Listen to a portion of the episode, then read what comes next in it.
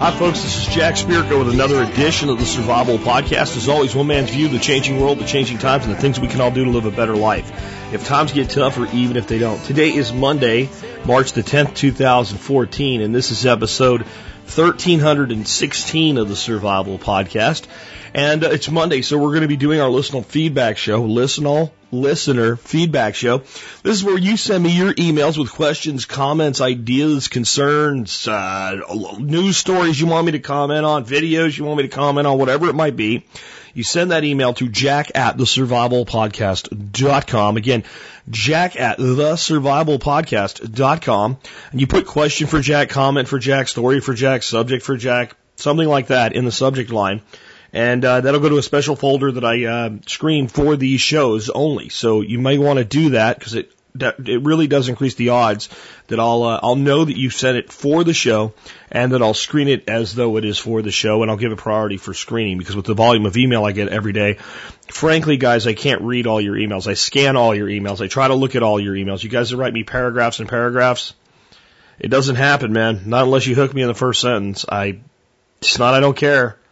I just couldn't do it if I tried. I'd need about uh I'd need about 40 hours a day uh, and I only have 24 if I did nothing else other than to read emails, just based on giving every email about three minutes of my time. So uh, don't think when you don't hear back from me it's that I don't care. It's it's a it's a time space uh, restriction on, on what I'm able to do. Anyway, though, that doesn't mean don't send me your emails. I do try to at least look at every single email and get a feel for what's going on out there. I do care an awful lot, and I try to get as many as I can into the show. Uh, a lot of times emails come in that actually do steer the show, even though you don't hear them directly on the air.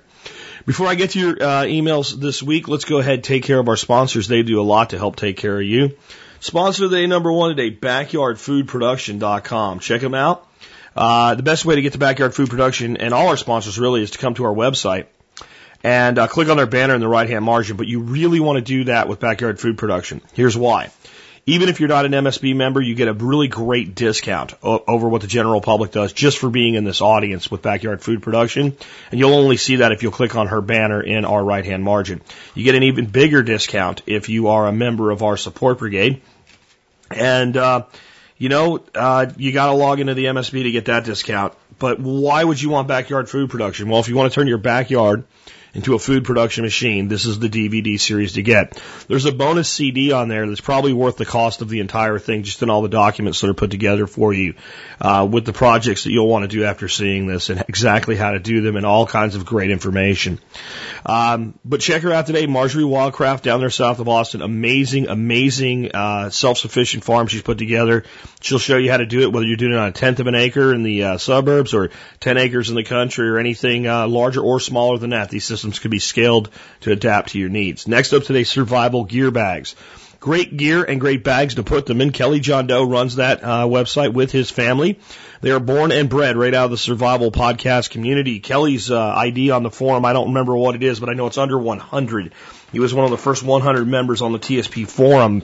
That tells you how long he's been around. He was in the fulfillment business and he started doing some group buys and thought, you know what, maybe just maybe I can actually make some money and set up a business in this industry since fulfillment's what I do for a living.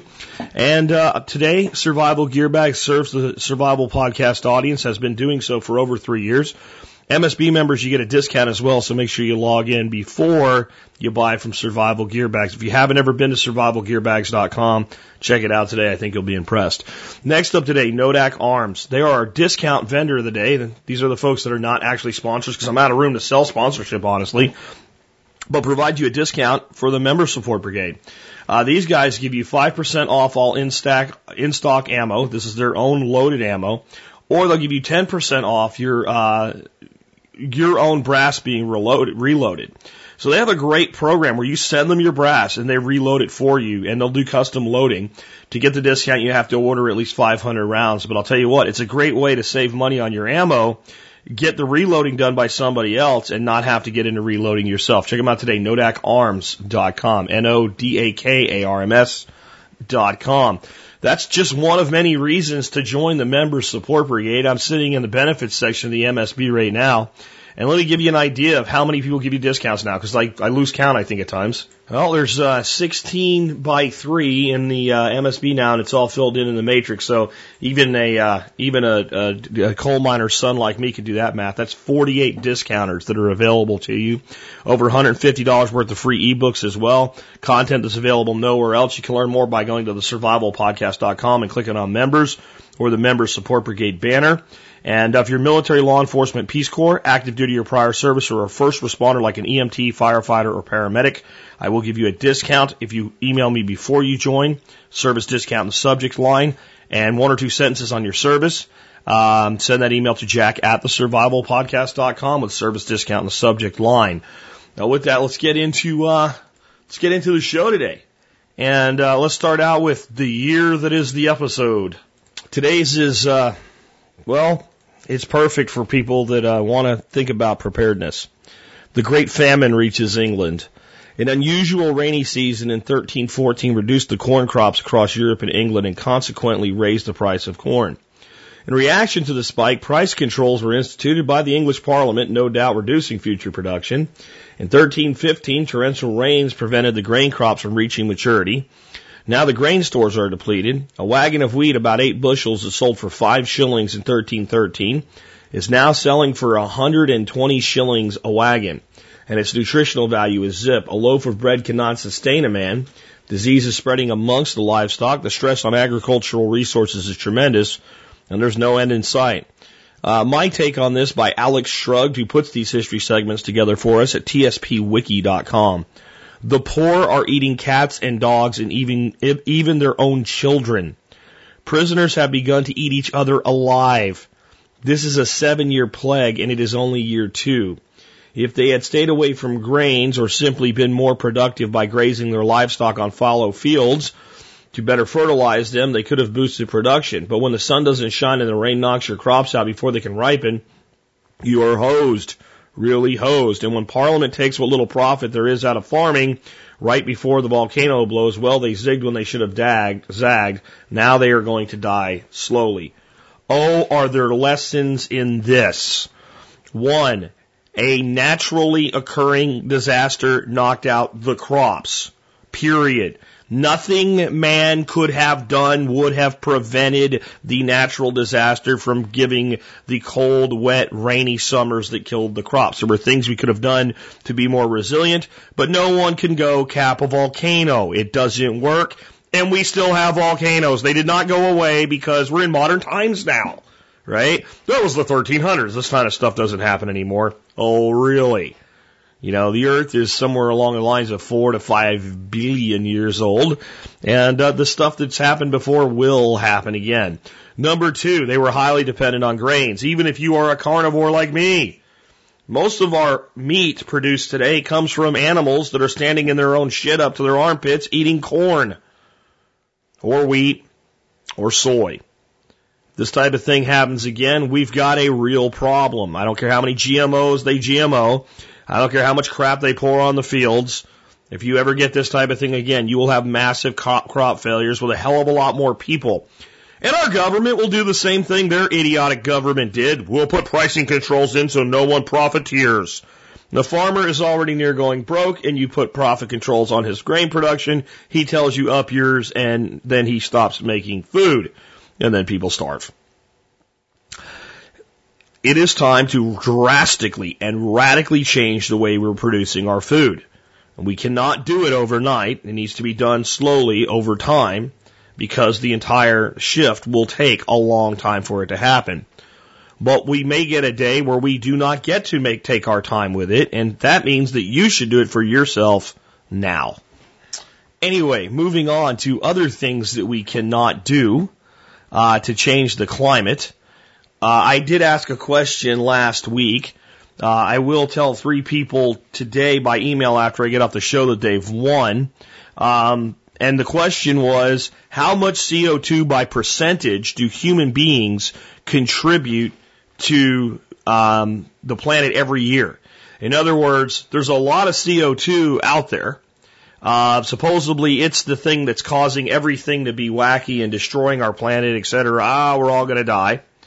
And if you listen to people who are trying to sell you on the fact that we need to destroy our quality of life instead of adapt our quality of life. If you are listening to people that say the solution is a tax on your carbon, which is basically a license for companies to produce pollution, which is what it really is, then you'd think that, well, we are really producing a lot of the CO2 every year. Like at least, you know, 50% of the CO2 going up in the atmosphere would, must be from humans. No? Not 50? No? How about 25 then? No? Okay, have that. 12.5%. We're doing that, right? Are we, we, we're doing 12.5%? No? How about 10%? No? Humans don't contribute 10% of all the CO2 that goes up into the atmosphere every year. 10% doesn't come from humans. How, how, how about five? No? Well, a few people say that, but not, not just all the vaulted climate scientists. I would have actually taken any answer to this question between two and four percent, because depending on it's how calculated and depending who you're listening to, um, you find that number all over the place. The, the, the official party line of even the climatologists that we all are supposed to bow down and worship because they have a special name that makes them right when we're all wrong is between 3.2 and 3.7 percent. That's how much total CO2. So uh, about 97% of the CO2 that goes into our atmosphere every year is produced by planet Earth. It always has been and always will be, but I have a, a little more information for you on this. I'm not sure who this person is by name, but I'm going to email them and let them know that in addition to the three people chosen at random, they also get a free year of MSB. Um, because their answer was so perfectly done and so informative. And a couple of you guys did informative answers, but this was the best one, and I've kind of selected this to read on the air. Carbon in perspective, and the person's email address would lead me to call them Kentucky Farmer, KY Pharmer, with farmer spelled with a PH like pharmaceuticals. So KY Pharmer says, carbon in perspective, relative amounts of carbon in the carbon cycle measured in gigatons. Atmosphere, 720 to 750 gigatons. Biomass, 3,002 gigatons. 2,000 terrestrial, 2 aquatic, 1,000 marine. Ocean, 37,400 gigatons. Lithosphere, 66,000 to 100,000 gigatons. Um, fossil fuels, 3,300 to 4,130 gigatons. Approximately two thirds of carbon tied up in the lithosphere is mineralized carbon, mostly in the form of carbonates, limestone, and dolomite. Carbon based life forms tie up four times as much carbon as in the atmosphere.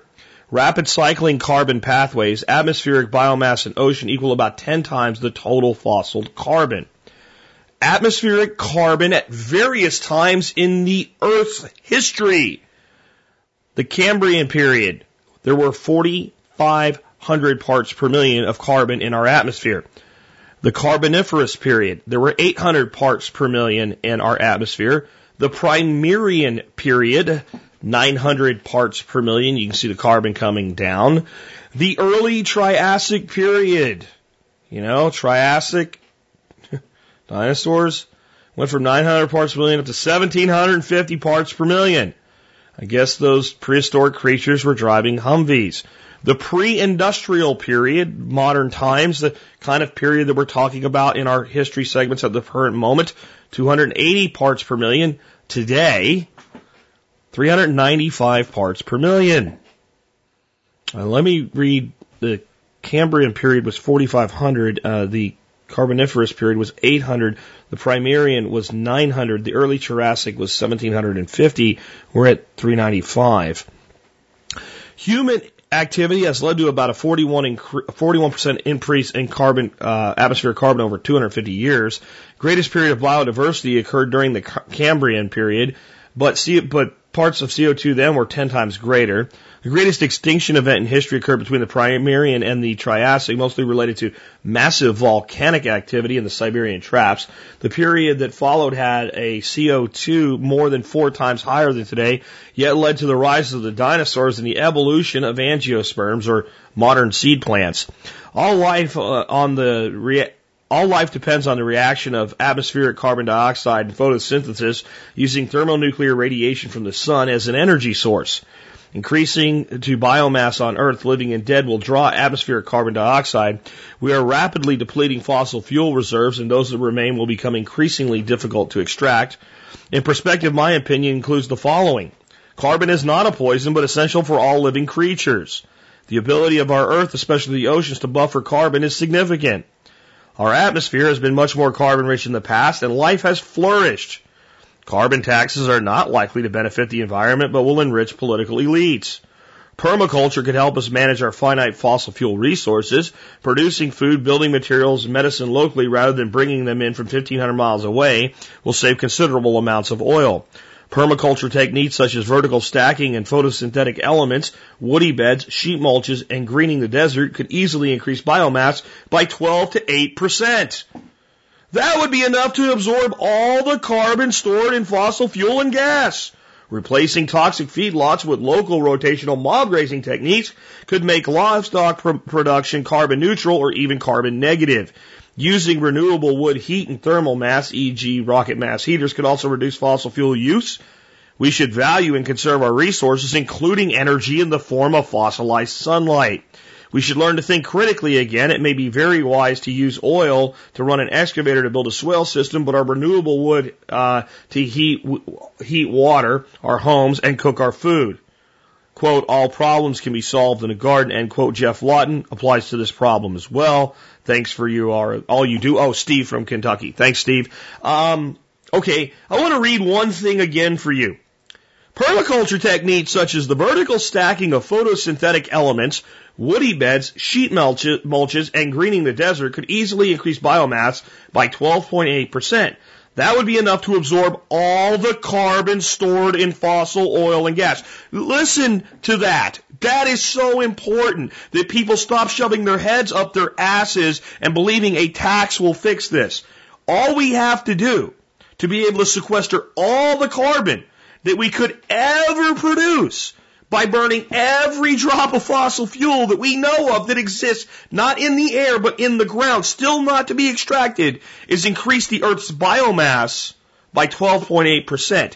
And we have barren fields everywhere with which to do it.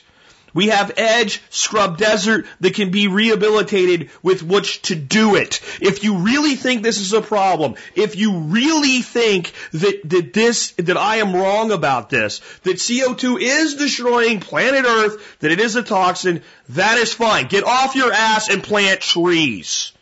Get off your ass and restore fields. Stop asking people to change their light bulbs and go do the very thing that actually will make the planet better if I'm right or you're right. Because what most people are doing is total, complete, pablum puking bullshit that simply will enrich the banks and the oil companies that you think are so evil. Let me tell you something, folks. If you think Exxon and BP and all these other companies are really opposed to carbon taxes, you are deceived. These companies are all for it because they're going to get ass loads of credits and they're going to get ass loads more than they need if they ever do this thing and they're going to sell them to small companies for a freaking profit. They are going to get paid to pollute under a cap and trade model.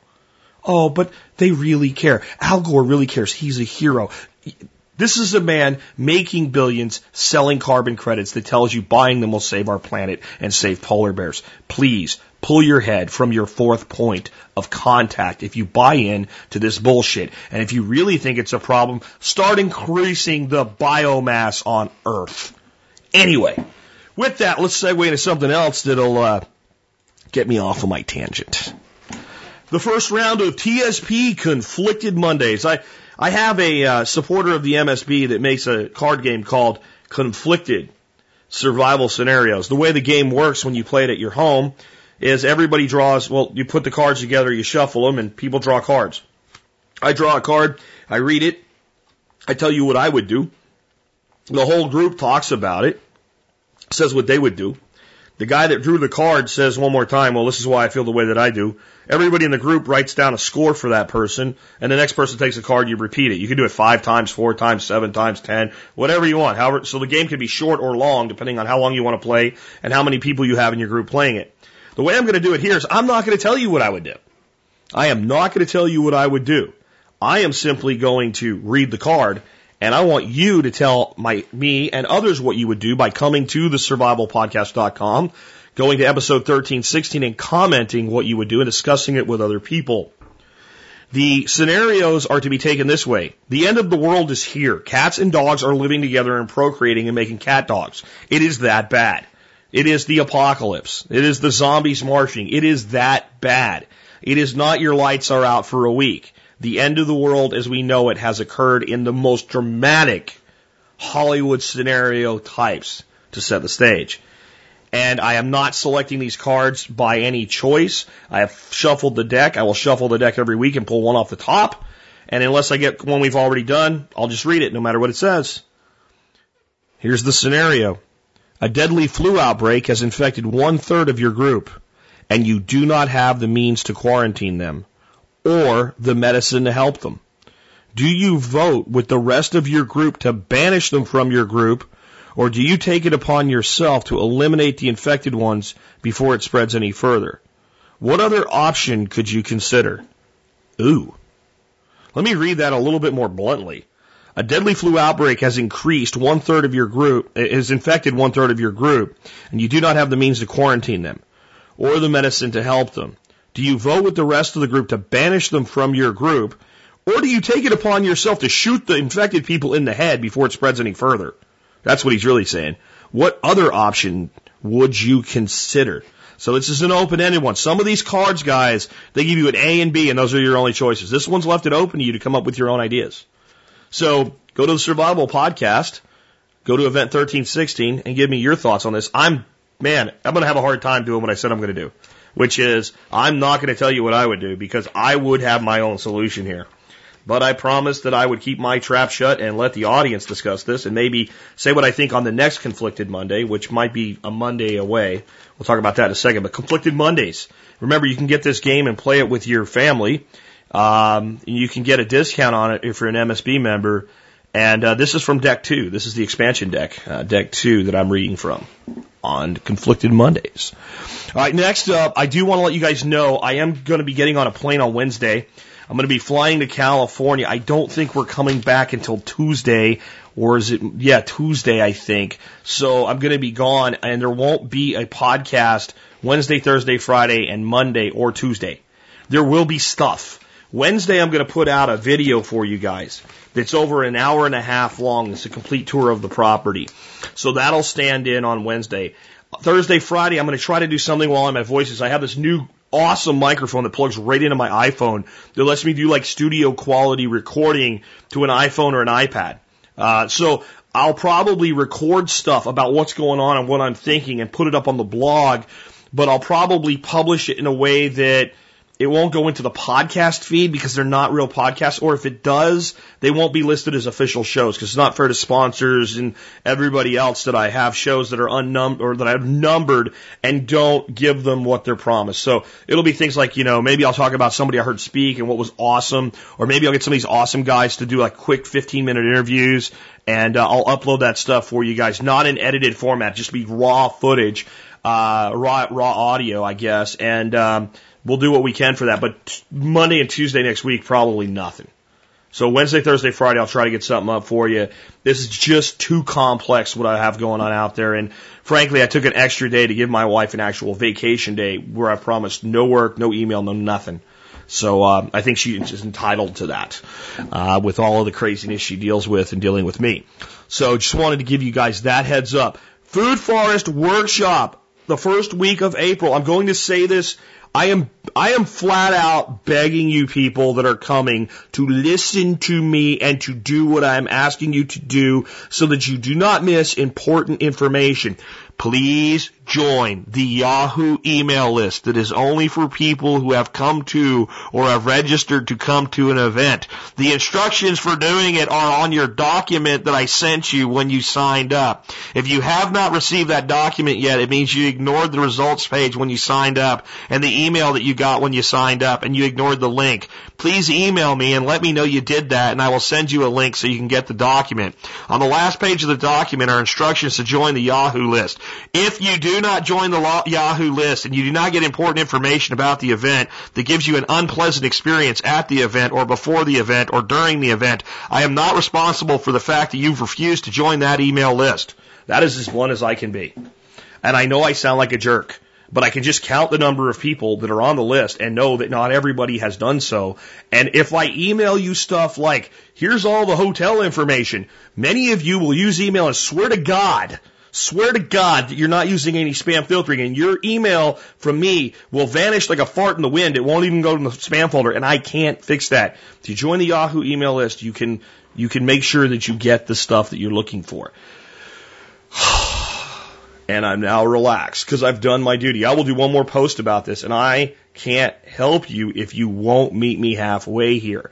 This list is awesome, by the way, guys. It's worth coming to an event just to get access to this list because of the awesome people it will let you connect with. And you do not have to have a freaking Yahoo account to be on a Yahoo email list. You can send an email. The instructions are there that says subscribe and a little code at yahoogroups.com or whatever, and it will subscribe you. And you don't get access to the site. You can't go and log in and see all the old messages, but you will get all the new messages.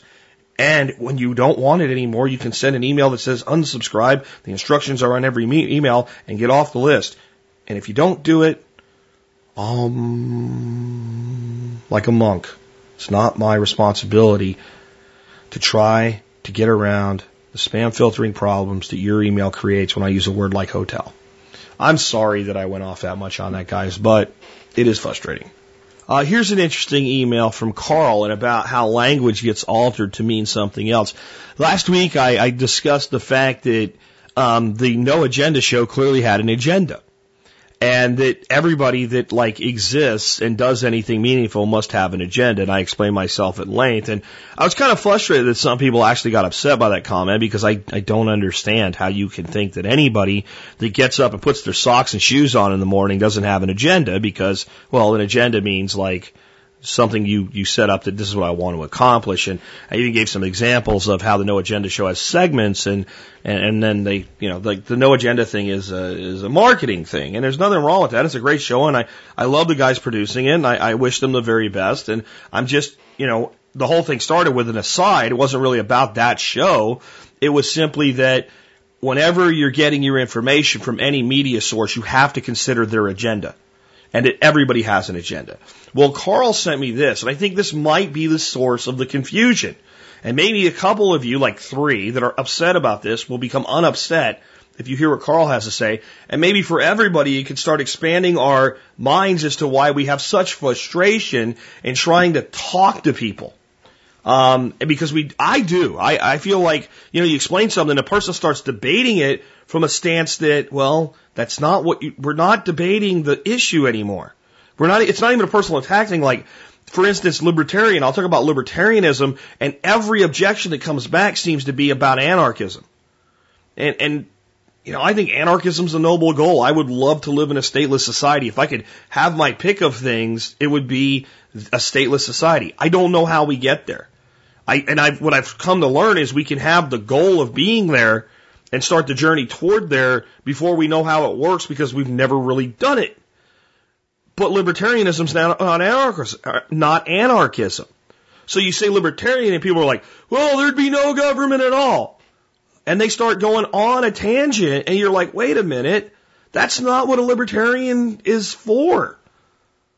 Some libertarians are, frankly, way too much government or way too much of their kind of government. Some are middle of the road. Some are more toward the anarcho-capitalism thing. But you're debating A, and I'm talking about B. Well, I think maybe that's what's happening with the word agenda. So here's what Carl says. Jack, I'm currently listening to episode 1312 of the listener feedback episode. I think the agenda issue can be boiled down to language evolution caused by declining intelligence of the public at large. You used to have to say hidden agenda to get the meaning that most people think of now when they hear the word agenda. The word has not only lost its meaning, but it has begun to almost mean the opposite of what it should. Much like literally. The second definition of literally on Merriam-Webster, in effect virtually. When misuse reaches a tipping point, it is legitimized. So now it's actually the case that literally can in effect mean virtually. Literally doesn't mean virtually. I didn't know that this was the case. I thought I was using words the way they were intended. I, God, I didn't know that. When misuse reaches a tipping point, it is legitimized. There is a larger lesson and a call to action here. So many of the objections I've heard about Bitcoin, permaculture, libertarianism, etc., are rooted in the in status quo misinformation. We need to keep sowing seeds of truth. Fortunately, we don't have to preach to sow those seeds. We just need to act. The doocracy will triumph eventually, provided we keep doing. Keep up the great work, Carl. And I, I think that maybe a lot of times when I get frustrated, Carl just switched me on to something I should have intrinsically known. The public at large has been misled to the meaning of words. And even we who are seeking a higher understanding can fall prey to this. And when you haven't fallen prey to this, when you know that literally doesn't mean virtually, when you know that agenda does not equal hidden agenda, and you're talking to someone that doesn't understand that, you're not going to understand each other. And you're going to argue about things that are not the point. And who benefits when we argue about things that are not the point? Ding, ding, ding. That's right. Your government and the power elites. They are orchestrating this crap. They are dumbing you down. So what do I keep trying to say to you? This is why the CO2 issue matters. As long as you're fighting with each other, they do whatever they want. So as long as Republicans and Democrats are fighting over whether or not a CFL light bulb saves the polar bears, they can pollute the shit out of the planet, deplete our resources, and tax us for that, letting them do it and make money off of our backs while we fight with each other about meaningless crap when the solution is plant shit. Right? And stop polluting the planet. Not stop exhaling, not stop producing CO2, stop producing sulfurs that oxidize in our water and kill fish.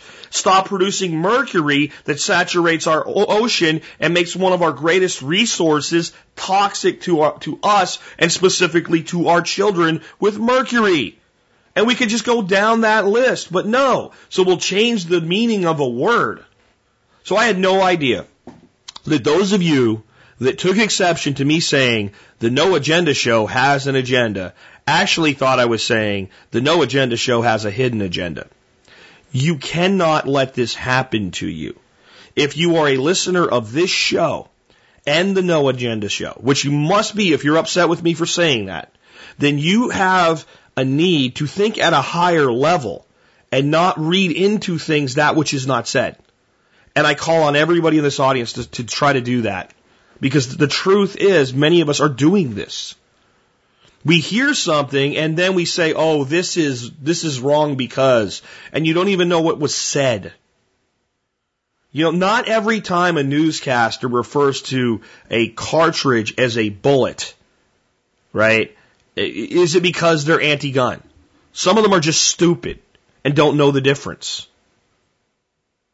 And when someone says that Party A has an agenda, it does not mean that Party A has a hidden agenda. That would be Party A has a hidden agenda. They're nefarious. They are looking to get something done without being upfront about it. So maybe that's what Adam Curry means when he says no agenda. Maybe he means no hidden agenda. Well, Adam, if you ever actually hear anything I say, which I have no reason to believe you would, maybe you should call your show the No Hidden Agenda Show. Because we all have agendas, Adam, including myself. And there's nothing wrong with that. I have plenty of agendas. I have an agenda to free minds in America. I think the No Agenda Show has that, that, that at heart as well. I have an agenda to get people to go out and plant shit. Lots of shit. I want fallow fields turned into full on forests that produce food, fuel, and resources for mankind because it's better for the planet that we do that. I have an agenda that the average person stop listening to mainstream media because they have a hidden agenda. My agenda is to inform you as to their hidden agenda. And not a lot about it, just enough so you can realize it's there so that you can filter it and take only what you want. If you have no agenda, then what you have is no motivation to get anything done. And that means we should all have agendas. Let's take another one. On that note, I know some of you are actually listening because you can tell that a person is listening based on the questions that they ask. When they ask a question that says, yeah, I don't get this, but I understand there's a difference and I, I, I want to understand deeper. Um, this comes from Chuck. He says, what is minarchist and anarchist when it comes to libertarians? Well, a libertarian, in the most true sense of the word and the concept of a libertarian, is not an anarchist. A libertarian is some form of a minarchist. So this is great because we need to understand what words mean. And, and we can just dissect a word and then get the answer if we understand the roots of the word. Well, the root that's common to minarchist and anarchist is archist.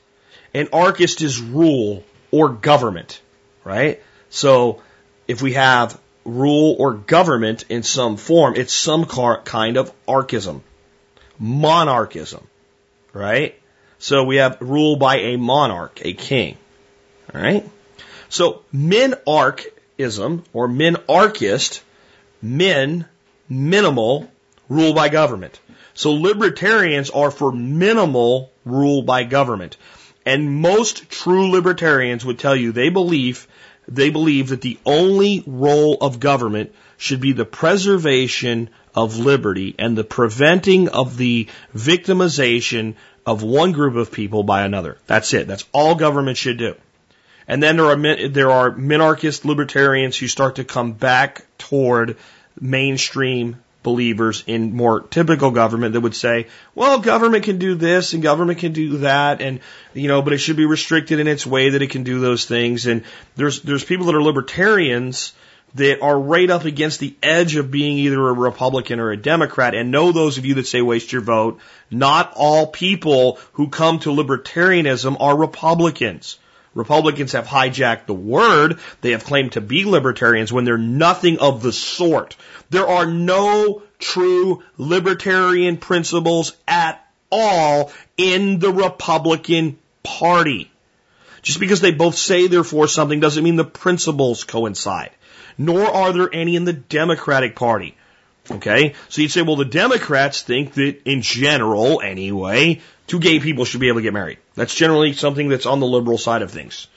And the Republicans say they shouldn't. So the Democrats are Eh, have matching principles to the Libertarian Party. No, they don't. A libertarian in general would not say, well, they should be able to do that. A libertarian that's a free thinker would say, well, in the system of government you people have set up, and the Constitution that you people say you are respecting, under equal protection under the law, they're right on this one issue. But by our principles, you shouldn't even be having this debate because why are you government policing the institution of marriage without anybody asking you to? In other words, if if two people getting married want a government protection, so they want a third party protection under a libertarian minarchist model, they would enter into a contract, we call these today prenuptial agreements, that would define the rights and responsibilities of both and the, the conditions of separation. And then only if the conditions of separation were contested by one party or the other, would then these two people take their contract to a magistrate of some sort and say, we cannot agree, here's our contract, we both disagree on the contract. And then the magistrate would rule solely on the contract. Was it followed? Was it breached? And what does it say? That would be a minarchist society. And if the two sides just said, we agree, we both know what the contract says, here's your stuff, here's my stuff, and walked away, the state would never, ever, ever, ever get involved at all, ever, never. That would be minarchism right? And the objection to minarchism by anarchists, and this is what drags me to their side, and I'm stuck in the middle between these two worlds, because I cannot overcome this objection.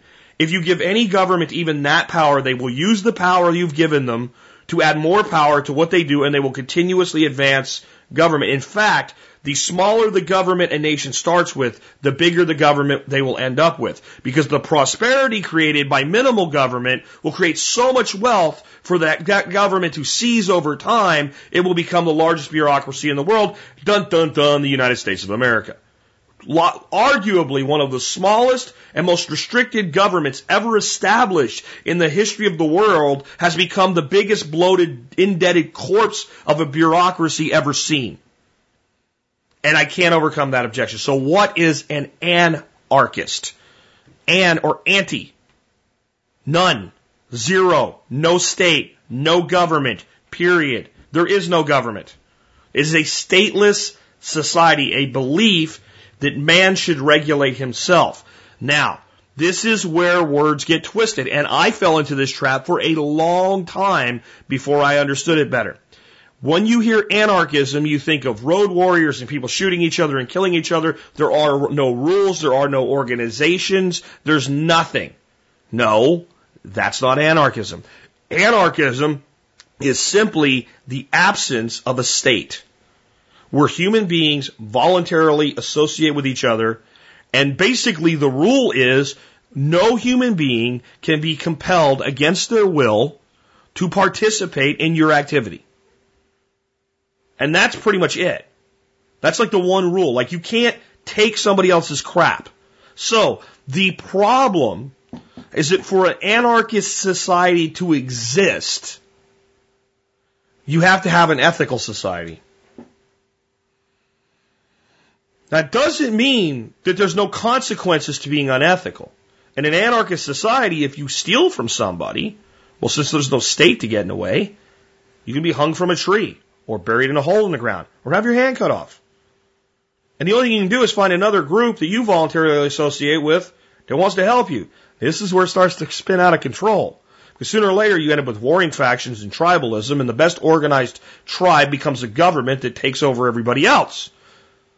So this is where the minarchist says, hey, look, before we go down that path, you gotta have some level of assemblage and some level of accountability and then you end up in this quandary of human existence who's right. And to me, this is the way that it works. I can see a path to a minarchist state. I absolutely can. A libertarian minarchism that says, hey, there's only a very few things that a government can do, and no taking involuntarily of wealth, meaning all taxes would have to be a voluntary form of taxation. And what that would mean is that basically government could offer assurances like USDA and they could put a price on meat that was USDA meat. If, for instance, that worked, it probably wouldn't, but it's an easy example. And a person could say, well, I want that. So they'll pay more. Or they say, I don't give a crap if the government says it's good. I'm going to buy it without anything. Or a private entity could say, we have our own certification process that we stamp meat with, and it's called badass meat. And this is what we do, and this is our premium on meat, or our surcharge on meat that bears our stamp. And then a consumer could pick between the three. And the government would have to compete, would have to compete in the marketplace for revenue. And that in of itself would create massive restriction in the ability of government to grow. That would be a minarchist solution. Who's right? The truth is, I don't know. I know what we're doing now is wrong. I know that when I look at the ability of any other human being to say to any other human being, I am going to take your property against your will and we will shoot you or imprison you if you don't participate. I know that is fundamentally, absolutely, 100% wrong. I know that.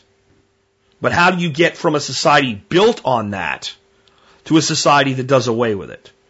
And it requires an evolution in human thinking and thought. And what it really requires is an evolution in what is sustainable, what is expected, what is possible, What are we as individuals responsible for? And what level of security do we have in and of ourselves? And until such time that we actually take on the role of actually, as I said earlier, planting shit that feeds us and building systems that can clothe us, house us, and feed us, and do so with abundance so that people can have that baseline security, it will be impossible to get to a stateless society or even a significantly minarchist society. Government encourages shortage because it gives government a excuse to exist. And they're using their power to spread shortages as they see fit, where they see fit, for the purpose of social engineering. I talk about social design in permaculture, but social design is something like this. I have my property, it is mine. I did not take it from you, first of all. And on my property, I know that I'm going to be inviting people there, and I put in a garden. And I want to make sure that when people come there, they're naturally attracted to an area so that they will converse with each other. I don't want to force them to that spot. I, I don't have guard dogs forcing them in there and holding them in an area, but I may design pathways and spaces in the property with a natural flow so that when people come, they feel welcomed and they're enticed into an area. That's social design. Social engineering is the guard dogs and fences.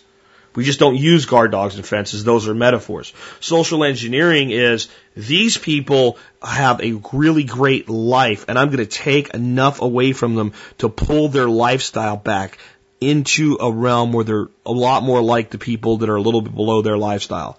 And I'm going to take that money and I'm going to give it to the people that are even a further rung down to push them up to equalize everybody. And I'm going to create a system where no matter what anybody does or how hard they work, I create an equalization by redistributing the efforts and wealth of the people involved. And that's what states do. And I don't care if you call it fascism. I don't care if you call it socialism. I don't care if you call it republicanism. That's what states do. And that's why these two schools of thought, minarchism and anarchism, have arisen because of the fundamental understanding that what states do is theft. It is theft. It is theft. It is theft. It is no less theft for your government to take 30% of your income than for me to come into your home and take 30% of your shit. It's actually a greater theft. You have recourse if I take your stuff. You can shoot me. You can fight back. You can bury me in a hole in the ground. When the government demands their 30%, they will use overwhelming force and you have no recourse. And they can spend your money on things that you find to be morally reprehensible. And there is nothing you can do if you stay in their system. And they make it very difficult for you to disassociate with their system. In fact, I would say all nigh impossible for you to, to fully disassociate with their system, but there are ways you can begin the process.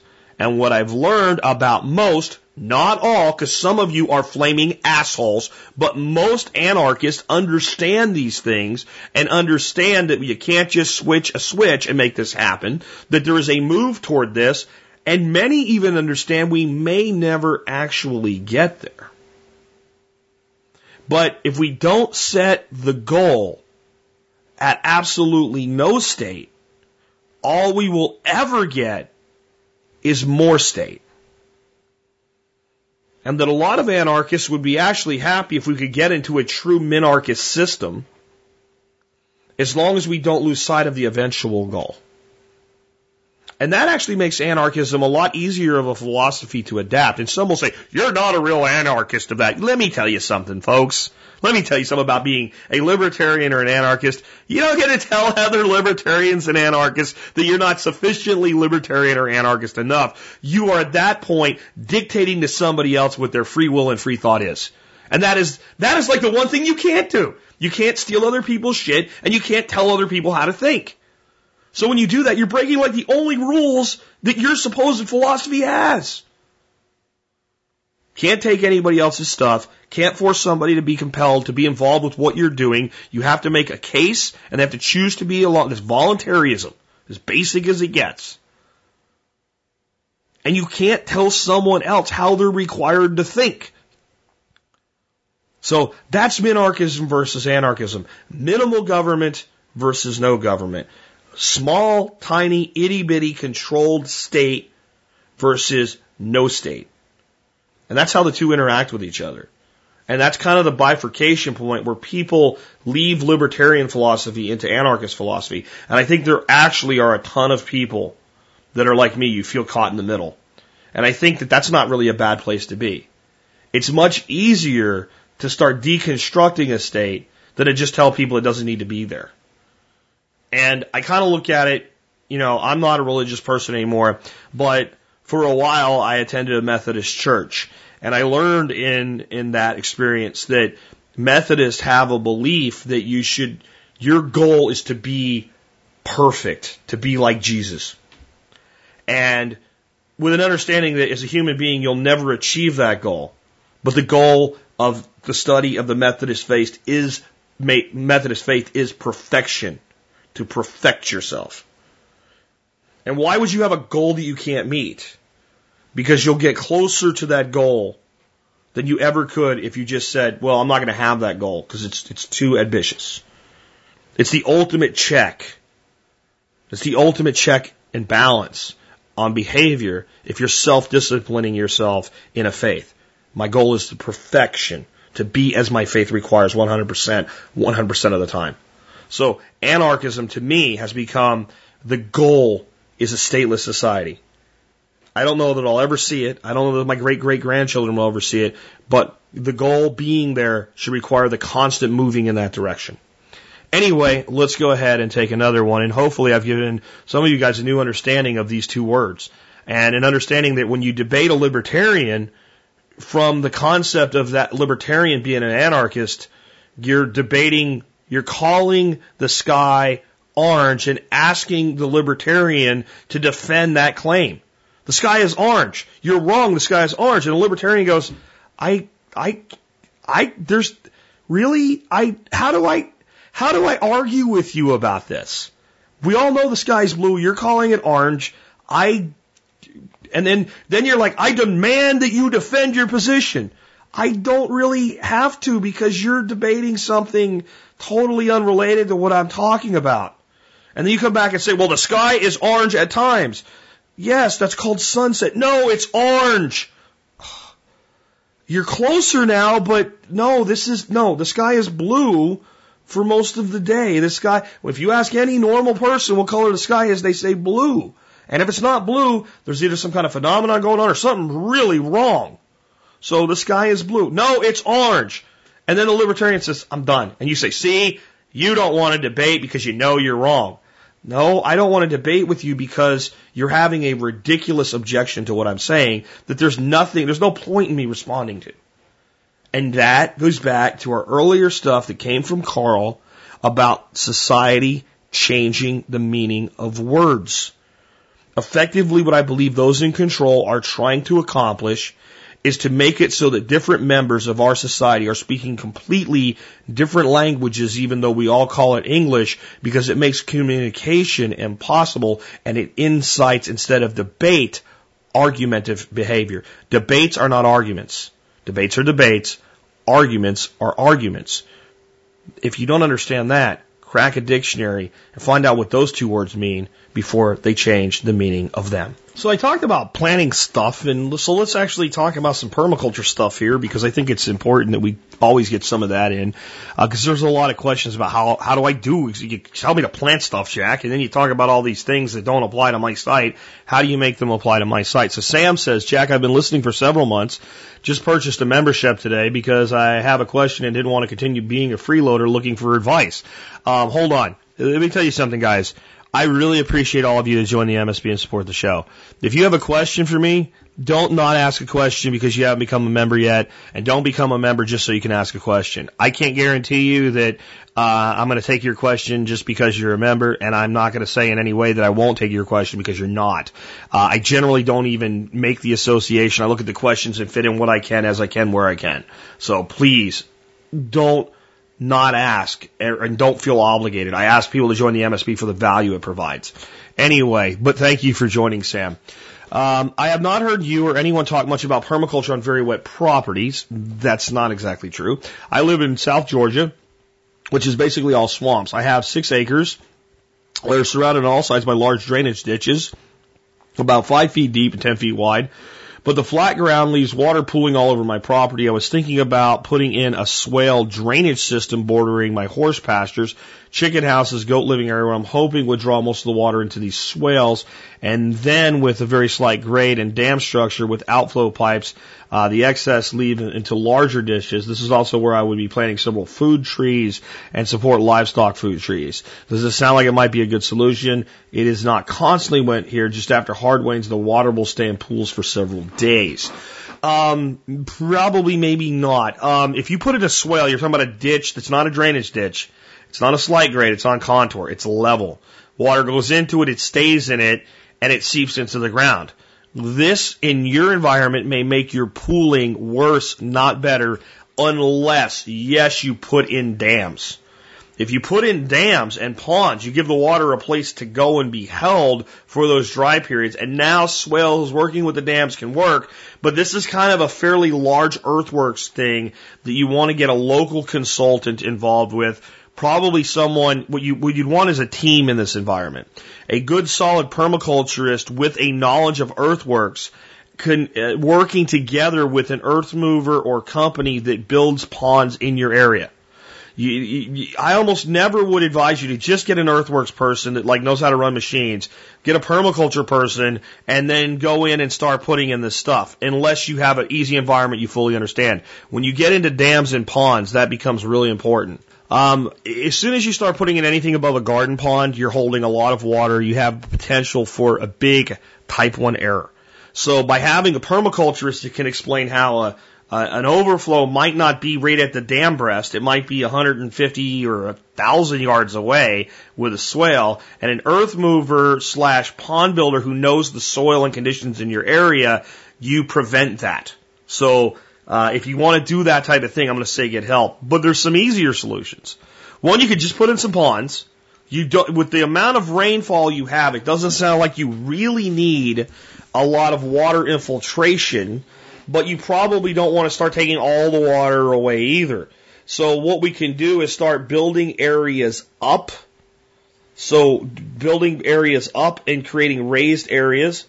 Um, if the property floods, Geoff Lawton was on the show one time and talked about how you could actually that you could actually build up areas on a property that floods uh, with kind of a sweeping shape, so that when the flood comes in, as it recedes, it actually as it as it brings soil in and comes back, basically creating an artificial delta. That's ambitious, but it would be very very cool. And every time the water came in really high, it would actually build further up and you would actually reduce the amount of flooding over time. But it doesn't sound like the area that you're in is that significant. Let's start with some really simple things. You have lots of water. I know your climate is great. I know your soils are good. Um, you have a lot of clay, which is part of why you have the standing water. If you build a bed in the ground in your area, you will actually make your problem worse, not better. And the reason is you can till up all the soil and make it all wonderful and make it drain well, but since there's nowhere for it to go out into the clay, all the water from the clay will go into it like a bowl. You'll make a muddy swamp pool marsh. So building up with your, your small cultivations is best. But the biggest thing you can do is in places where you have lots of standing water, plant lots of trees. Trees are hydraulic pumps. The solution is almost always that simple plant your food forests where there's lots of water. And the trees will pull the water up as they grow over time. A tree is one of the only things in nature that can move water up with no assistance from us and no outside energy inputs. If you think about it, when you put water in on any piece of land, it's going to move right angle to contour. That's a fancy way of saying it goes downhill. And there's a few things you can do if like water's built up enough, volumetric pressure can move it up a little bit, like a, a, a scaled down version of a lock system in a canal. But in general, if you want water to go up, you got to put energy in. But when we put a tree in, the sun's energy is used by the tree to move water up into the tree. And by planting forest style systems in your wettest areas, the trees will take up a lot of that water and you'll start to see the water stand for a lot less time. The other thing is those trees will put root systems in to that heavy clay that you have below your soil and create fractures in that clay, which will also let some of the water actually sink into the land, into those fractures versus sitting on top of it. So that would be like, here's my, my basic answer. You don't have a problem. A lot of the things that you hear me talking about with swales and water infiltrations and hugel beds and things like that, which just a second, I'll tell you why hugel beds might be a great solution. But when you hear me talk about that, I'm trying to compensate for my problem that you don't have. I have too little water. You have what you think is too much. What you have is actually lots of adequate water. We just have to channel it. Now, hugel beds. I put in hugel beds to conserve water, right? And I put in relatively low hugel beds and I try to get my wood as deep in the ground as I can get it. And I can only do that so far because of my rock problem. But if I were doing the same project, a hugel project in my climate, um, at a place where I could dig three feet deep, I'd dig a three foot deep trench. And I'd put four feet of wood. I'd come a foot above grade with my hugel, and then I would cover it. I'd be two feet above grade with my mound. And that would be an awesome system here because I get way down into that subterranean moisture to bring it up. You have enough moisture that you could be doing your hugels if you can get fill from another piece of your land or bring it in where you don't even dig. You just lay the wood on the ground and bury it. Or take just a little bit out and put lots of wood in there and bury it. And make sure you have 10 to 12 inches of dirt covering all your wood and no wood sticking out of your mound. The reason hugelkultur is a good system for you, yes, it'll wick water up, but it's a finite amount. It won't wick and it won't, it won't turn the top of a hugel bed into a, a, a damp, moist environment. It'll turn it into a well drained, decent environment.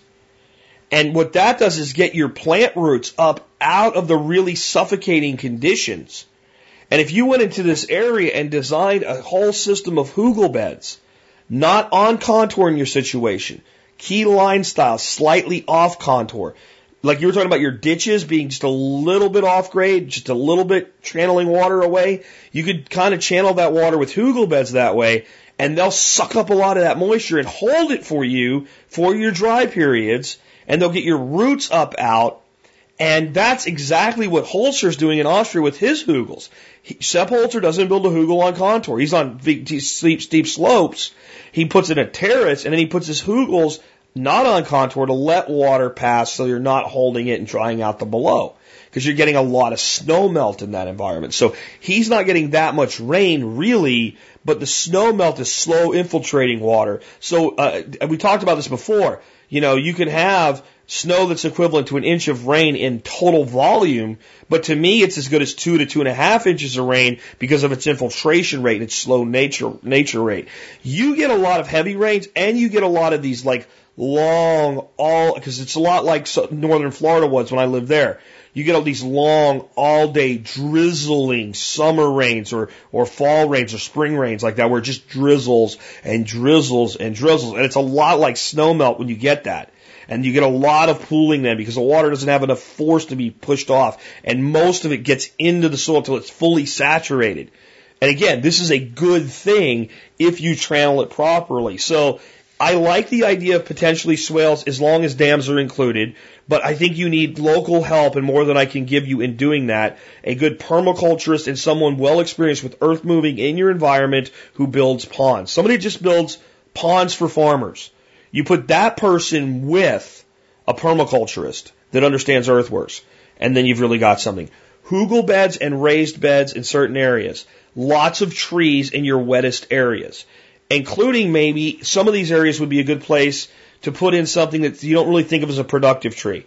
But a couple bald cypresses here and there would be great because they have the breather knobs and they can handle that really wet environment. They get to be a very large, stately, beautiful tree and they can hold a lot of moisture in that trunk. So even one here and one there might be quite useful. They also drop a lot of biomass. You know, they're kind of like a sort of deciduous evergreen. It's weird to call it an evergreen deciduous, but they, they drop their needles. So they're a biomass producer as well. And long term, if you eventually change the, the, the property to a point where you don't really need them anymore because you've got enough other things going on, they're a very high quality timber crop. So you've got a timber tree, you've got a biomass accumulator, you've got a hydraulic pump and a cypress. Now, you didn't really tell me how big your property is. So a cypress can be huge. So it may not work on your property as a huge mature tree, but there's a long time between that cypress that comes in a five gallon bucket until it's really creating a lot of shade that becomes a problem. And at that point again, you've got a heavy timber yield. You've got a, I mean, cypress is beautiful, beautiful building material, beautiful timber material, uh, and highly resistant to rot. Um, great framing wood. It's it's awesome. So so consider that as one of your potential solutions. And if I get an announcement out with Geoff Lawton coming back on the air, he'd be a great guy to ask for this. If you hear that, get an email to me and with a little bit more specifics about what you're dealing with, and I'll ask Geoff. Here's an interesting question. This comes from Justin, and I get this question in various forms, but I, I haven't really addressed it in a long time. And it's about feeding yourself from your backyard. You know, I talked about Marjory Wildcraft and turning your backyard into a food production machine. Um, how many, how much land or how many plants do I need to be able to feed my family? what a loaded question. Uh, my wife and I have been getting serious about gardening and feeding our family recently while listening to your Food Forest podcast. This week I was talking to a friend whose family has a large farm. He seemed to think that to feed his family, he would need a huge garden. It made me think, how many broccoli plants do I need? How many green pep plant, pepper plants will I need? I know the short answer is it depends. Actually, it depends is the long answer, Justin. I would love to hear you address the question of how much as it applies to feeding my family of four out of my backyard. Here's the short answer of feeding your family of four out of your backyard yard or off of a five acre property in most instances, it's probably simply not going to happen if you mean it from the standpoint of, I don't ever want to have to go anywhere to buy any food from anybody other than this place ever again. I may choose to because I want some chocolate or whatever, but I want to be able, if we wanted to, to feed ourselves 100% 365 days a year. I want everybody that thinks that way to stop for a second, and I'm going to have a little bit before I answer this from a practical standpoint to have a little bit of a philosophical conversation with you. I want you to say to yourself right now internally, if you're at work so nobody thinks you're crazy, I am a social being. It is my natural state to work cooperatively with other social beings. And it, you'd think, well, what the hell does this have to do with feeding myself out of my backyard? Human beings are not supposed to exist in a vacuum. We are not happy in general as hermits. I actually believe a person that is totally happy as an independent hermit is probably got a problem. You probably have a problem. Something's not right. Something's wired incorrectly, and more likely, what's actually probably wrong is not that there's anything wrong with you, but something wrong happened to you. Some part of your being was wounded at some period in time by the actions of others, such to the point that you created a mental defense mechanism that turned away from other human beings because you no longer trust them.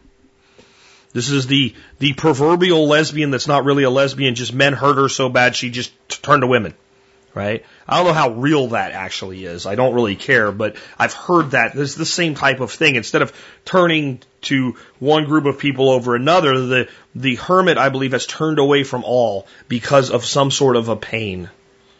And they may describe it as not being a pain, as just being, I don't like people or whatever, but somewhere in there is this pain. Human beings are meant to interact. The reason that's important is it immediately takes this question and changes its very nature.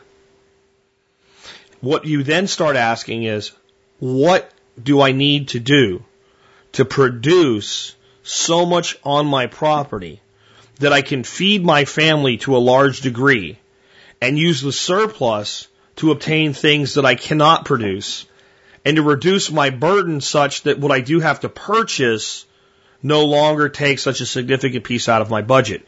Because it allows you to immediately say, not only is it okay for me to depend on others. It's natural and expected human behavior. Depending on others is not taking from others. It's not parasiting others. It's done through voluntarism. So if there's a farmer down the road that's growing beef, and there is, um, and I look at my property and go, even when I really vamp this up and soup this up, this is not a property for cows. And not only that, I don't want to deal with cows. They're big, they moo, they stink, they step on my dogs, they require more attention and more effort than I'm willing to give. I want to buy meat from this guy down the road who has cows. That lets me start right away say, okay, what could I do here that would provide me a means by which to acquire cow from the cow guy? And it might be that the cow guy doesn't really want anything I have. But I might look around at my neighbors and go, I have a lot of neighbors that have no problem with chickens, but they feel like about chickens the way I do about cows. And I could probably rate, I mean, right now I could turn off the microphone, get off my ass, walk out my front door and go to every neighbor's house and start knocking on the doors. Though 5.30, 6 o'clock when most of them come home from work would probably be better and say, look, you guys know we have chickens. We're ramping up our flock. By summer, we're going to be producing way more eggs than we can. I know I've been giving you some eggs up till now, but it costs money to feed these birds and all. Uh, I'm going to start selling eggs at three dollars and fifty cents a dozen. Uh, in, in a local CSA, which is basically you pre-order your eggs. You, you don't pay me in advance. You just tell me how many dozen you're going to want a week, and I will bring you your eggs every week. How many dozen can I put you down for? And I'll bet you in one day in one day, I could be producing a hundred dollars a week from eggs in one day. If I took that approach, if I just went to everybody within walking distance of my property, I could do it in a, in a day. A hundred dollars a week. Four hundred dollars a month. Now, I have four hundred dollars a month to acquire cow with. Now, that actually buys, especially in a direct relationship, an awful lot of cow. I'm not saying to do this. I'm saying to make your property as self-sufficient as possible, think beyond yourself and think this way. So in permaculture, I might teach you about an herb spiral. I'm not saying go build an herb spiral. I'm saying learn the lessons of the herb spiral. And when you're looking at microclimates, interpret them based on that lesson so that you can build something that works for you because you may not want a freaking spiral. So that's what I'm starting off. That's my lead off question, my lead off answer. The next thing is, even if you're not bartering or giving away to build goodwill surplus production, if you get effective in the production of your food on your property, you will at times have peaks and valleys. You're coming out of winter into early spring is a big, deep, deep valley. Generally, end of spring, beginning of summer is a huge glut of something. Leaf crops and stuff like that, broccolis and cauliflowers and plants that do well in that cool weather.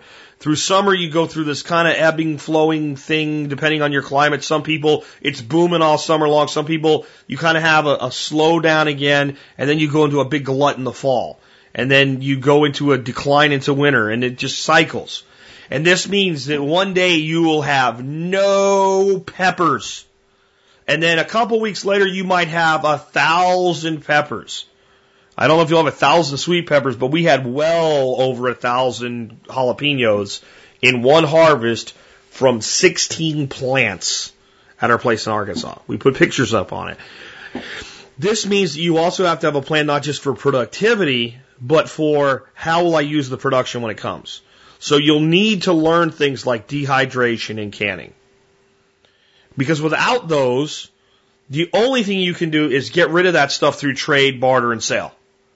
Because it won't last without having a proper preservation method. Okay, so you also have to take into account how you're going to deal with your surpluses. The next thing you have to think about is how much productivity can I move into perennial production? Annuals feed you now, perennials feed you for your life. Write that down. Everybody, write that down right now. So I don't forget I said it one day, right? Somebody put that somewhere so I won't forget it. Annuals feed you now, perennials feed you through your life. But annuals feed you now. Like annuals feed you this season. So they have a real place in what you're doing, even when you've moved largely to perennial production. I mean, I'll be sticking Roma tomato plants right into my food forest for a long time to come because I like tomatoes. When I have enough shade created by these, maybe I'll be able to get cilantro to grow when the tomatoes grow, right? But you got to think that way. Like, so you, you got to balance that and you got to be putting lots of perennial production in because I don't know how big your backyard is. You didn't tell me. But one full size apple tree. Oh my God. The amount of production that produces in, you know, 15 years after you plant it is pretty significant. But this week it produces nothing but a, a required input of water and fertility. So you have to be balancing that production. I think that the people, if you want to do this, the, the, the, the, the balance to get this done right is to get something like John Jeavons' book on biointensive gardening or Mel Bartholomew's book on um, square foot gardening or something like that, and not just doing what they say, just understanding intensive annual productivity. and then get a book like Paradise Lot. Uh, Eric Toensmeier and Jonathan Bates' book on how they turn their backyard into a full on perennial system. And try to balance those two worlds. I mean, Jonathan and, and, and Eric have something like, uh, God, I think it's over 50 different trees. It's, it's over 400 species, but I think it's like 50 trees in a suburban property, a small suburban property. 50 trees. And they're like all different pawpaws and peaches and pears, pruned intensively, managed prunings. So I think that if you if you look at kind of the backyard orcharding techniques in small urban production, that's where you get your diversity and your long scale perennial productions. And then you have to look at if you're going to do this with plants, you got to even though I'm paleo, I'll tell you if you want to do it with plants, you got to think about carbohydrate production. So things like Jerusalem artichoke, sweet potato, potato, these are your starches that give you long-term productivity, and then your other annuals that give you long-term storable productivity, and you may have to learn how to cook them to really enjoy them, are your winter squashes like butternut nut and long neck pumpkin and acorn. These things store for months and months, not just in a root cellar, sitting on a countertop. We left a butternut squash in a windowsill that I left in like November. I harvested it, and it didn't start to go bad until like June. And my wife kept going, are you going to get rid of that thing? I'm like, as soon as it goes bad, she's like, damn it, get rid of that thing. I'm like, no, look at it, it's fine. She just didn't want it in her windowsill, but I'm like, she's like, why'd you put it there? I'm like, that's the worst place I could think of to put it. And I want to see how long it'll last. So those types of things need to be brought in. So how much really becomes what and how do I intrinsically build this thing into my lifestyle? Berries, fruits, small nut trees that can be pruned like almonds and things like that where you really turn on the power, though, is if you start bringing animals into the equation. A small flock of chickens, a small flock of chickens, six chickens, will feed you eggs for breakfast five days a week for your family of four. Six productive hens will do that for you, no problem. That's a significant protein yield. Now, you probably can't just graze them on your yard of your size with no grain, but their feed is relatively inexpensive. And if you are moving them around with chicken tractors or paddock shift or something like that, then your need to feed them goes down. And if you add something like barley fodder, that even reduces your, your inputs even more because you're taking seed and halfway growing it for them over about a week. So then you start now, if you add rabbits to that mix, right? A, a, a doe, I'm sorry, two does and a buck rabbit can produce um, God, I can't remember. It's I, I think that uh, a doe from a large rabbit breed like in New Zealand, um, paired with a buck, can do somewhere between 150 to 200 pounds of meat a year in total production. So if you look at that, you, you can almost produce as much rabbit meat with a couple does and one buck as you can from small breed cattle. And the cattle take 18 months to reach a, a, slaughter weight in general, from from calving to to slaughter weight, about a year and a half. So the the thing then is you kill a cow and you have this, you know, 400, 500 pounds of meat now and you got to deal with it all. Where rabbits, you're getting the meat parted out over time.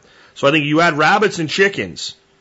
And then if you added something like quail, we had Moon Valley Prepper on. You might want to look up, just do, go to the survival podcast and put in quail.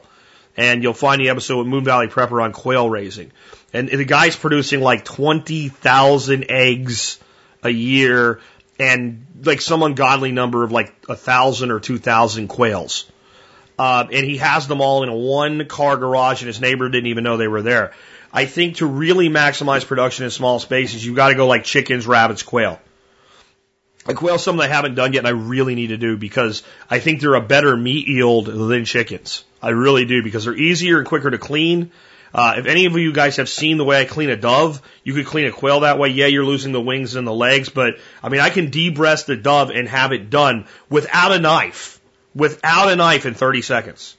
And I know I could do, I've never done a quail that way, but I just know that any bird of that size, I can do it. In fact, I think I'll put a link in the show notes today where I clean two doves and I do one slow to show you how to do it and I do the other one and it's 30 seconds fat, flat, no knife at all. Breast out, clean heart in a bag to make a little bag of hearts. Now, when I think about that, man, I need to do quail. Because cleaning chickens, ask Joe, he cleaned six big ass chickens and man, he spent several hours doing it because they were so big and just getting them plucked and cleaned all right. And you don't want to let go of chicken skin and all with quail. You could pluck them, but you don't really have to. And I think you can make a quail plucker really easy because it'd be small. Uh, so quail would be something that I keep flirting with and I need to do.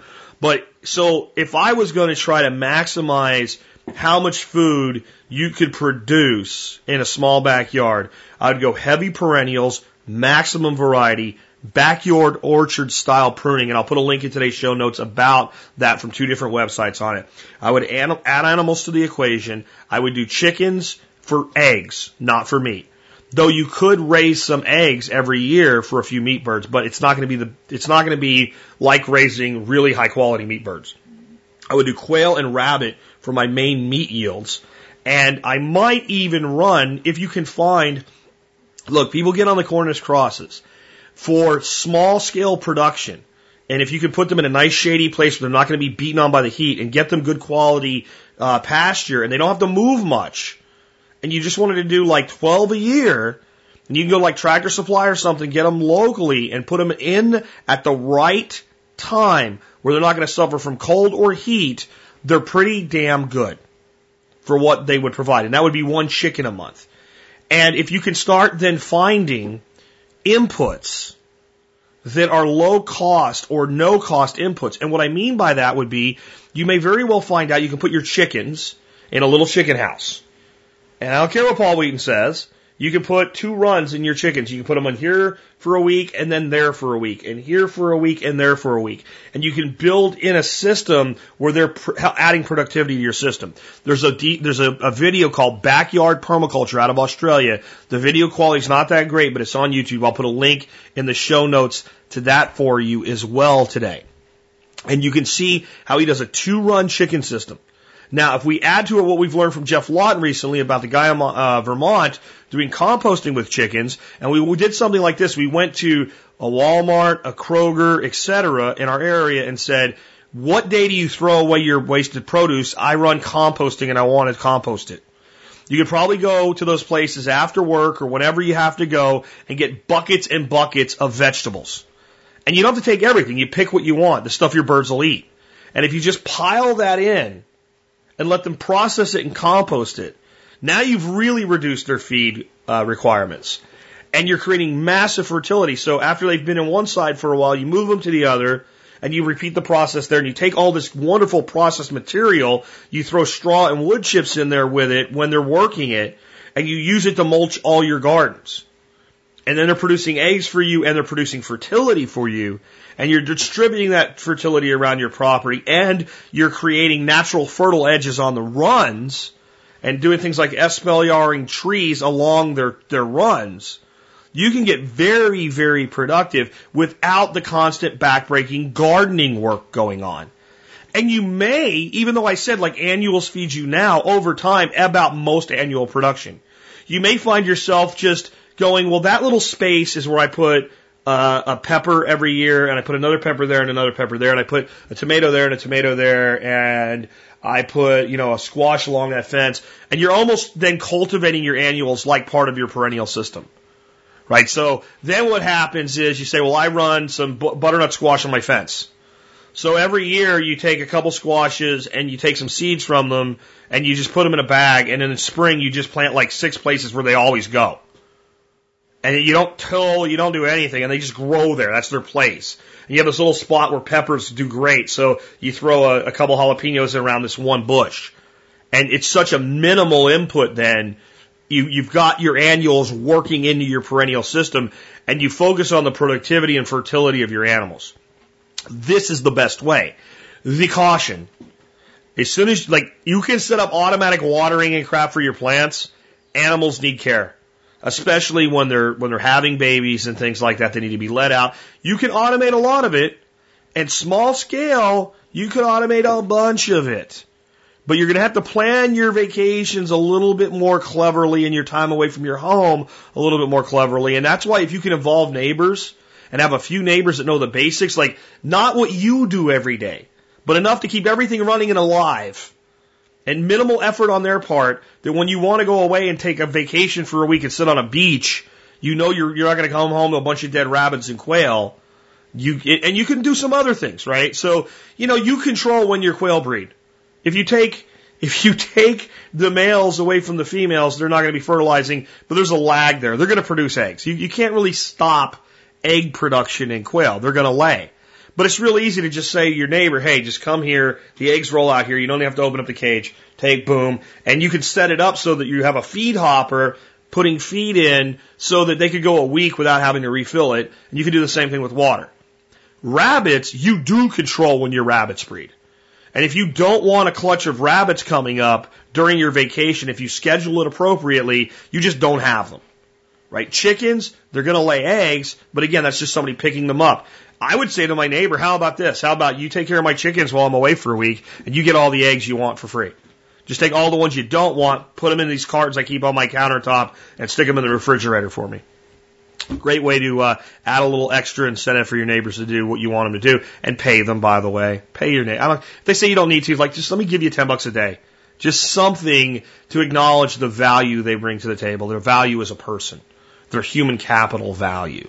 Um, that I think we should really honor each other's value when we do things for each other. That doesn't mean we just do things for money, but money is one way that we reciprocate the added value. Now, if they also have small herds or small flocks or whatever, and you have an agreement where basically two times a year you leave and two times a year they leave, and it's and you guys actually do it for each other, I wouldn't worry about money then. In any other scenario, I'd at least put some money in. Talk to neighbors getting their kids on board with this right? I think most neighbors are very receptive. My kids could come over and learn from you. If you're doing the small scale production, you have a tremendous resource in your neighborhood. Don't leave it out of the equation. Part of me misses my place in Arlington. How easy on that third of an acre it would have been to do all this stuff. How much harder some, like, I'm to have so much more here than I could have ever had there. But how easy a lot of it would have been, though I think if I had chickens running around, I might have had problems. I don't know that I would have, but I may have. But it would have certainly been something I could have done.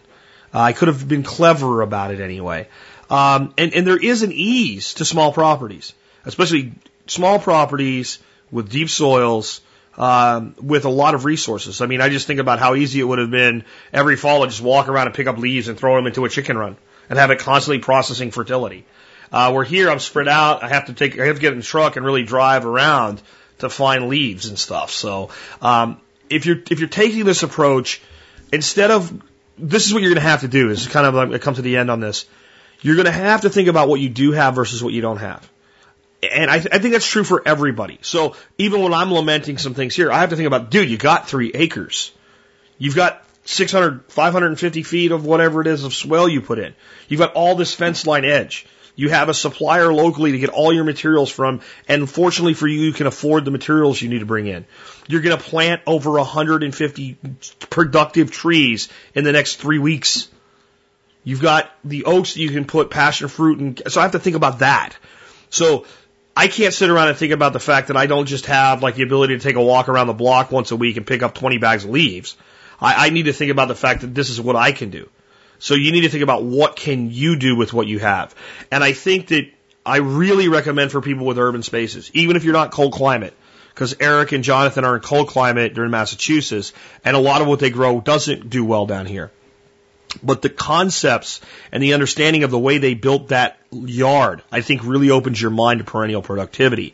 And then learning about rabbits, chickens, and quail. I think those three, and I'm not saying to do all three. And I'm really not saying to do all three now. I would tell anybody with my experience so far, chickens are the easiest starter animal you can get.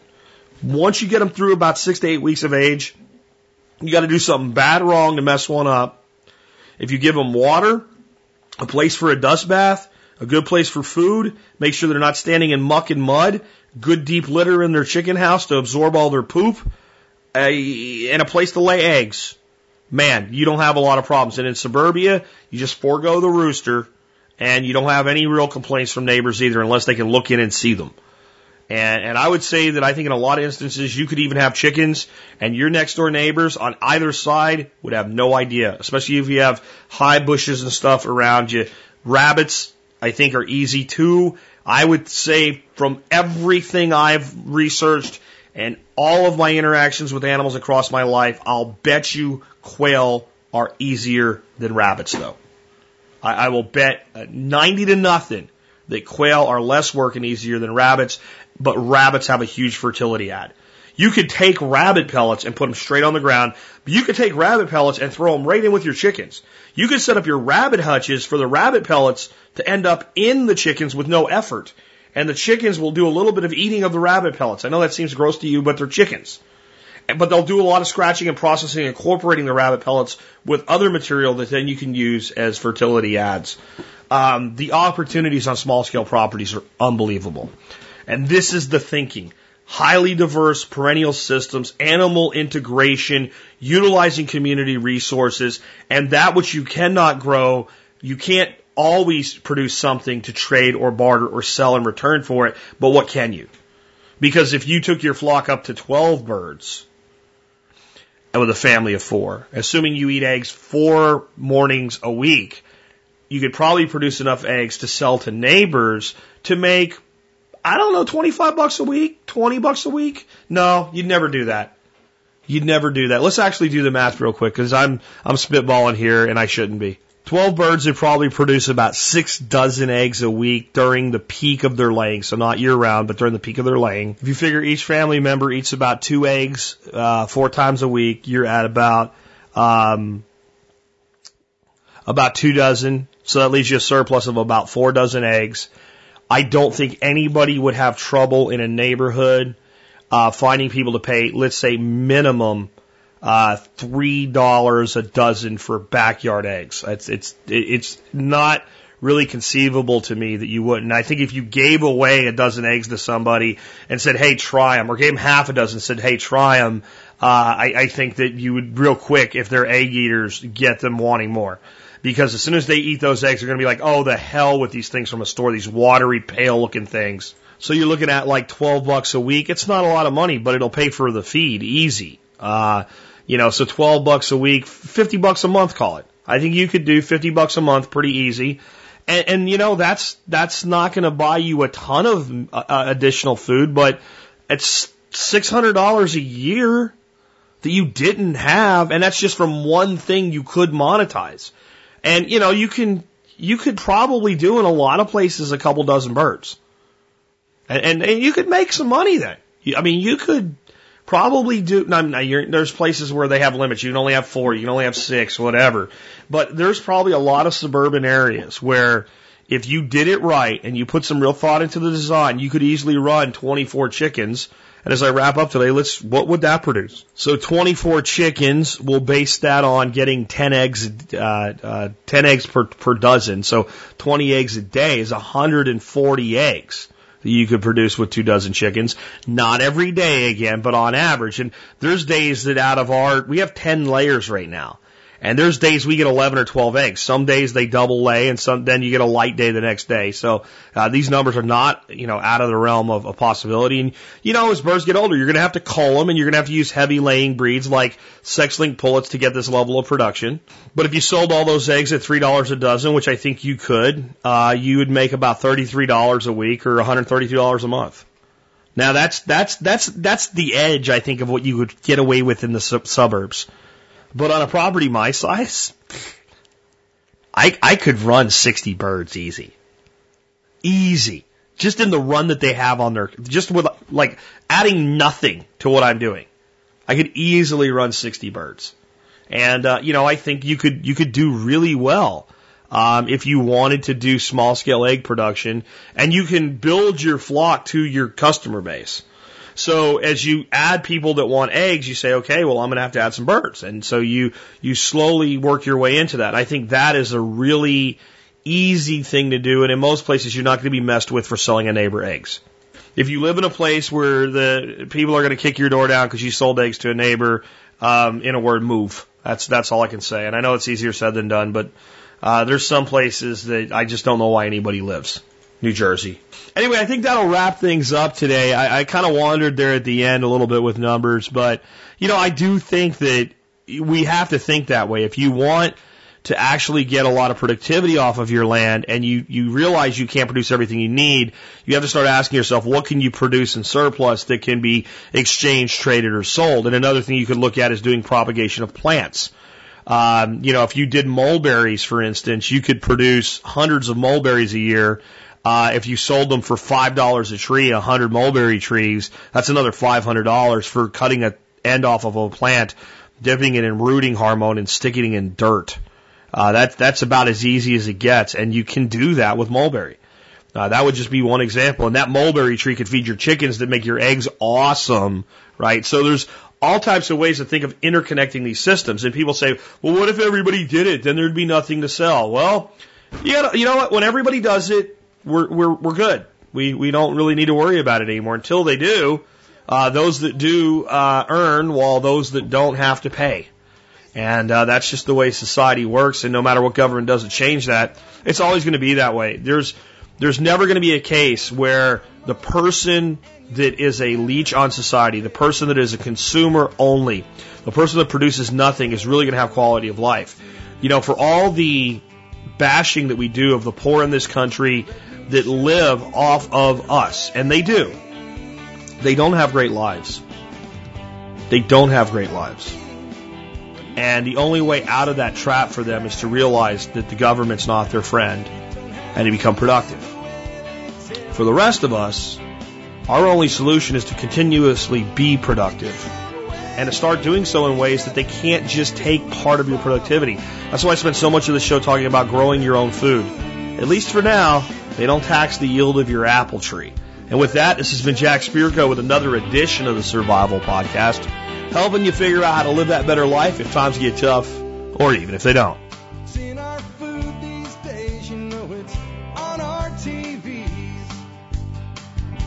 Sometimes we forget we are what we eat. I don't know the answer. It's like there's nothing I can do. It's the price we pay, I guess, when we follow all the rules. There's a better way to do this. Let me show you a better way.